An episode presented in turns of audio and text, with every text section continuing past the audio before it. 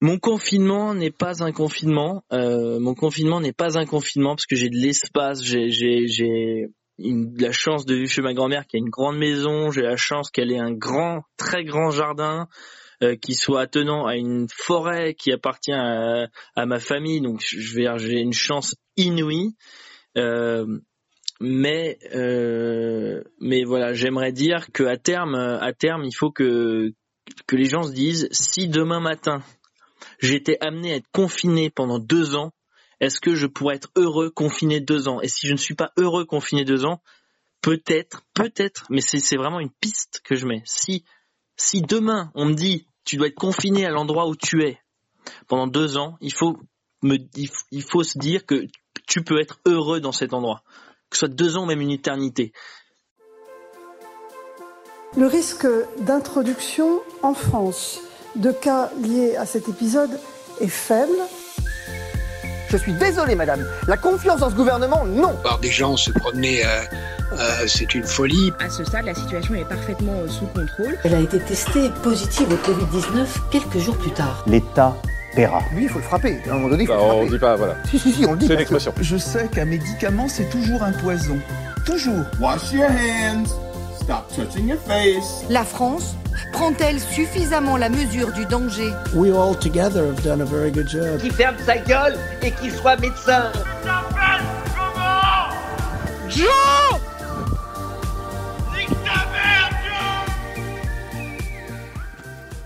Bienvenue dans Les Garde-Fous confinés, une émission enregistrée en confinement qui part à la recherche de la folie confinée.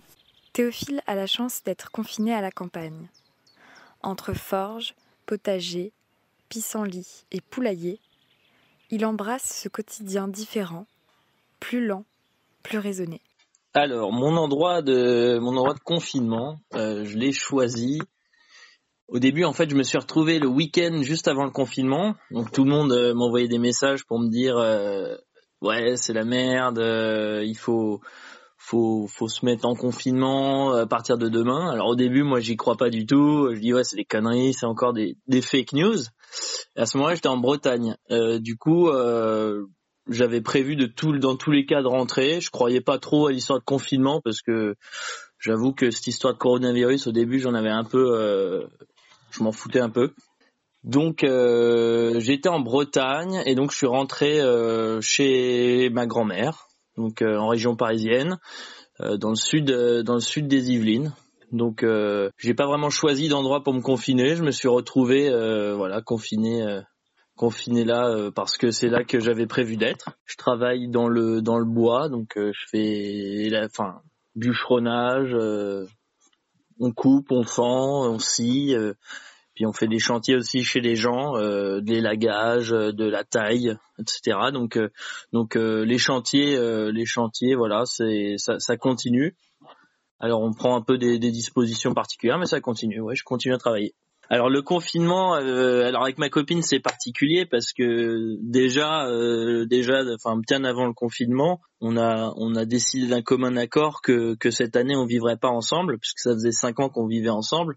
Donc euh, quand l'annonce du confinement allait arriver, j'étais avec euh, avec elle justement en Bretagne, euh, le fameux week-end avant le confinement. Et donc bah là on s'est posé, puis on a discuté de toutes les options qu'on avait. Et en fait on s'est dit bah le, le, choix de ne pas vivre ensemble sous le même toit, bah ça ça ça, ça impliquait aussi bah, que le confinement, le confinement on le on le passerait pas ensemble parce que elle, elle avait, elle avait sa, elle, elle avait sa boîte qu'elle devait, qu'elle devait, euh, elle devait, j'allais dire sauver, mais c'est pas sauver, elle, euh, parce que ça allait être la merde, que ses, ses employés, euh, ça allait être la merde, donc il fallait qu'elle soit sur place pour pouvoir gérer tout ça. Et moi, de mon côté, bah, je savais très bien que que voilà mon taf mon taf il était prévu que je continue moi c'était important pour moi de continuer à bosser parce que voilà, il était hors de question qu'une petite grippe euh, me, me, mette des bâtons dans les roues dans mes projets. C'était ça. Alors c'était vendredi soir après le boulot, je devais retrouver ma copine qui habite euh, en région parisienne, donc à trois quarts d'heure de route. J'avais prévu de la retrouver et donc euh, là j'ai pris pour la première fois la voiture en dehors de, de, mon lieu de travail qui était à, à deux minutes de chez moi jusque là et, et où je passais par aucune ville, je passais que par la forêt. Et donc euh, là, je suis passé pour la première fois euh, par la ville, donc la ville où j'ai grandi, euh, donc que je connais très très bien. Et c'est vrai qu'à ce moment-là, j'ai pris conscience du truc. en voyant vraiment les, les, les, rues désertes, en voyant, en passant par-dessus le pont de l'autoroute, je voyais donc que des, des, des qui, qui se dirigeaient en direction de Paris, pas aucune, enfin, aucune voiture alors qu'il devait être genre 18-19 heures, normalement heure de pointe, et là quasi personne. Enfin, il y avait des voitures, mais quasi personne. Et là, j'ai eu un, un, un, une vraie prise de conscience et, euh, et un, un, vrai coup de blues en fait. Hein. J'ai vraiment, euh, je me suis arrêté sur le bord de la route, puis j'ai appelé ma copine et, je, et, je, lui ai dit voilà que, que j'étais dans le mal. En tout cas, euh, en tout cas, euh, voilà, ce dernier week-end où on s'est vu, on savait que ce serait un peu notre dernier week-end. Euh, on savait que les flics seraient plutôt plutôt souple, plutôt euh, plutôt dans la dans la pédagogie. Alors ben, voilà, moi je me suis dit c'est le moment de, de, de, de jouer, voilà, de, de, tenter ma chance. J'avais euh, quatre ou cinq attestations, euh, toutes euh, plus farfelues les unes que les autres en fonction de là où je me faisais contrôler. Moi, je me suis pas fait contrôler, mais mais voilà, c'était un peu voilà. Donc on avait et, et, quand on s'est vu le week-end, après voilà, on s'est dit c'est le dernier week-end où on se voit et après après, euh, quel que soit le temps que dure le confinement, parce qu'on savait déjà que ça allait pas durer deux semaines, quel que soit le temps du confinement, euh, on, on, fait confinement euh, à part et on se retrouvera.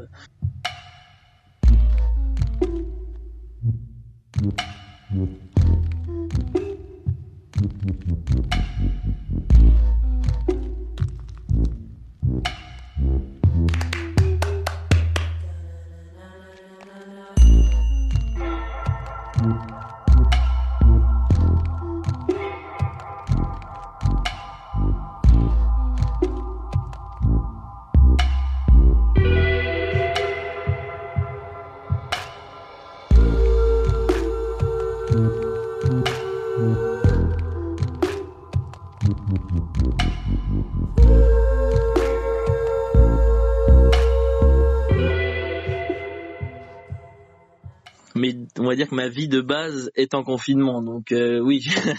Alors ma journée type du con, du confiné euh, à la campagne, euh, elle est, elle est franchement, elle est, elle est plutôt paradisiaque.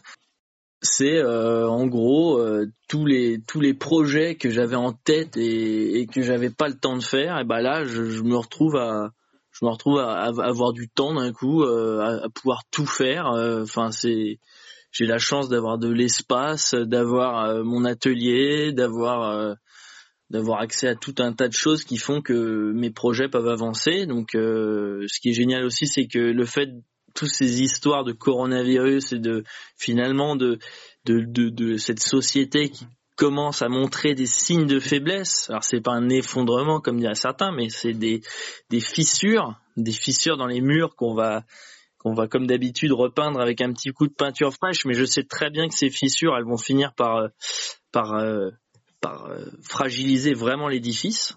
Et donc, comment dire, cette prise de conscience là a fait aussi que mon, mon quotidien du confiné, c'est aussi de me préparer chaque jour à à cet effondrement qui, qui, qui arrivera peut-être pas de mon vivant, mais du vivant de mes enfants. Et mais voilà, j'ai envie d'aller dans ce sens-là. Et donc, euh, je sais que mes projets sont en train de tourner dans ce sens-là. Euh, par exemple, euh, j'avais pas spécialement prévu de faire un potager de fou cette année. J'avais prévu quand même de planter deux trois tomates, deux trois patates.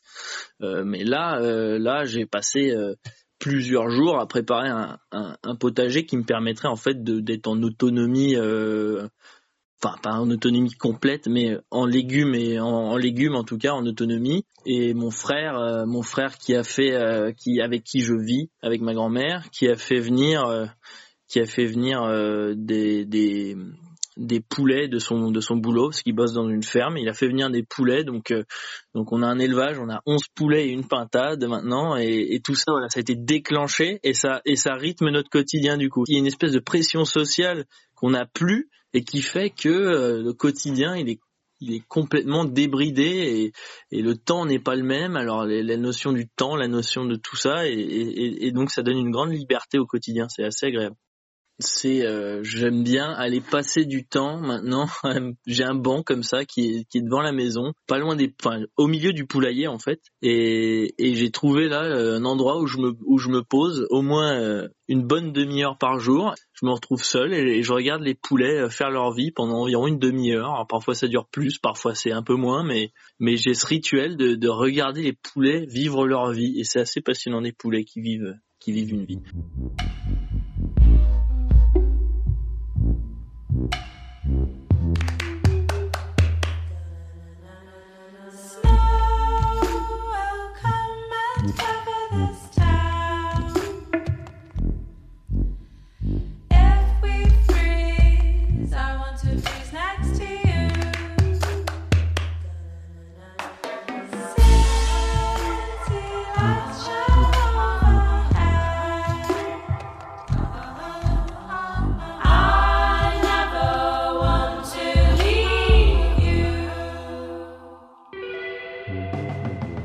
le confinement, je dirais que c'est pas forcément le le fait d'être confiné seul qui pourrait me rendre fou, mais plutôt d'être les comment dire d'être avec euh, un nombre très très restreint de personnes avec que je côtoie, avec qui j'échange. Euh, on rentre dans une folie qui, je dirais pas, c'est pas une folie euh, individuelle, mais plutôt une folie une folie de groupe. J'ai mon frère, ma grand-mère, mais j'ai aussi un pote qui s'est retrouvé plus ou moins par hasard plus ou moins par hasard en confinement, puisque la semaine d'avant, on a passé pas mal de temps ensemble et de fil en aiguille, on s'est retrouvés en confinement ensemble. Alors voilà, il y a, des, tabous qui sont tombés, il y a des trucs qui sont tombés alors euh, bah c'est surtout vis-à-vis de vis-à-vis de la grand-mère euh, dans le sens où on peut, on peut, on peut blaguer de choses dont on ne pouvait pas blaguer avant. On peut, on peut aborder des sujets euh, qui n'ont jamais été abordés et, et, on a une espèce de confidence euh, où on sait que voilà, une espèce de huis clos où du coup on peut partir un peu chacun, chacun euh, dire vraiment ce qui, ce qu'il a dans, dans, dans le cœur et voilà, c'est, c'est ok. Ah alors les sons, la musique. Oui, la musique elle nous accompagne à mort, euh, que ce soit avec mon frère ou mon pote ou même ma grand-mère qui se met à chanter. Je l'ai jamais entendu chanter ou fredonner. Elle fredonne tout le temps. Et là, il y a un truc, hein. il y a un truc. La, la musique là, je trouve qu'elle est, elle, elle est incroyable. J'ai vraiment redécouvert le kiff de la musique pendant le confinement. Alors je dis confinement, mais enfin franchement je suis pas confiné. Je suis, je suis comme je le disais, mais mais j'ai redécouvert le, goût de la musique et un bouquin qui est une bible que je conseille à tout le monde. Enfin à tout le monde. Euh, oui, à tout le monde. C'est un certain euh, Pierre Liotagui. Pierre Liotagui qui est un qui est un ethnobotaniste, donc qui étudie le lien entre la société, les, hommes, les, les, hommes avec un grand H, et les plantes. Et, euh, et il a sorti deux bouquins, deux tomes, donc c'est le livre des bonnes herbes, je crois, le livre des bonnes herbes et le livre des arbres, arbustes et arbrisseaux de Pierre Liotagui, où il fait un, où il fait un, comment dire, c'est un catalogue de tout, quasiment toutes les plantes, arbres, euh, herbes qu'on trouve à l'état sauvage euh, ou l'état cultivé autour de autour de chez nous dans nos campagnes, que ce soit dans le nord de la France, le sud de la France, en, France métropolitaine quoi. Et il va à chaque fois euh, parler de, de, de par exemple du pissenlit. Il va parler du pissenlit avec avec avec amour et poésie. Et après, il va en parler aussi. Donc, il commence par parler des, plantes avec amour et poésie, et ensuite, il parle de leur lien avec les hommes, de leur usage dans la médecine, dans l'alimentation, etc. Et ça pour chaque plante, et c'est absolument délicieux. Et quand vous êtes confiné, si vous avez la chance d'avoir un jardin et que vous avez ce bouquin entre les mains, vous pouvez juste passer genre 4 heures à phaser sur un putain de pissenlit ou euh, à, à, se mettre à cultiver des orties euh, complètement genre frénétiquement parce que c'est juste une plante archi stylée. Et donc ça c'est un bouquin euh, oui qui m'a accompagné et qui m'accompagne tous les jours.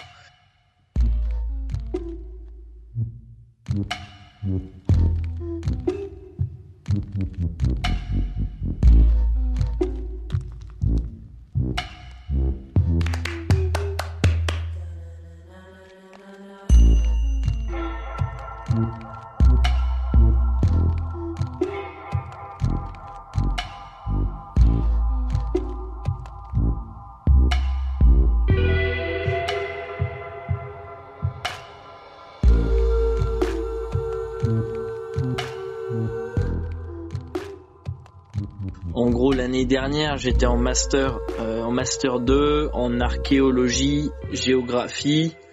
Euh, je me débrouillais pas trop mal, voire plutôt bien. Euh, j'avais plutôt des des bonnes promesses dans le milieu. On m'a on m'a promis des trucs, enfin on m'a proposé des, des, des choses plutôt sympas, mais c'est une longue histoire. Mais j'ai décidé euh, pas du jour au lendemain, mais presque, de, de, de dire bah merde à la recherche, euh, merde au doctorat, et, et je me lance dans, euh, dans la coutellerie artisanale, euh, voilà. Donc ce délire-là, je l'ai eu l'année dernière, une espèce de, une espèce d'appel de, de, je me souviens du rendez-vous que j'ai eu avec mon directeur de mémoire qui comprenait rien à ce que je lui racontais, enfin qui était abasourdi parce que par la nouvelle que je lui donnais, que je voulais arrêter, euh, mais arrêter mes études à la fin de mon master, euh, euh, tout arrêter et me lancer à la campagne dans de la coutellerie artisanale, voilà, mettre la main dans le fourneau. Et, et je me souviens à l'époque, j'avais une vraie peur, une vraie peur, et que j'ai gardé pendant bah, toute cette on va dire ce début d'année, c'est la peur du regret, de regretter d'être passé, on va dire, d'une carrière académique à une carrière plus euh, plus euh, bah, plus risquée, plus douteuse où voilà, je, fais de la, un truc un peu fou, l'artisanat où j'ai jamais voilà, jamais trop été là-dedans. Et j'avais peur de ce regret. Et j'avais peur de, de regretter, j'avais peur d'avoir des, des remords. Et là comment dire cette histoire de confinement donc euh, pour moi c'est vraiment l'édifice de la société qui est en train de montrer des vraies failles. euh, des vraies failles. Et, là je suis là ok bah mon choix que j'ai fait cette intuition que j'ai eue d'arrêter mes études, euh, bah là, le, coronavirus, cette fissure, cette faille de l'édifice, je me dis, bah c'est bien, tu vois, genre, je suis en train de quitter l'édifice en douceur avant qu'il s'écroule. Et le jour où l'édifice va s'écrouler euh, j'espère bien que j'aurai une petite chaumière euh, prête à accueillir du monde euh, un bon feu bien chaud et puis du sanglier à foutre sur le feu quoi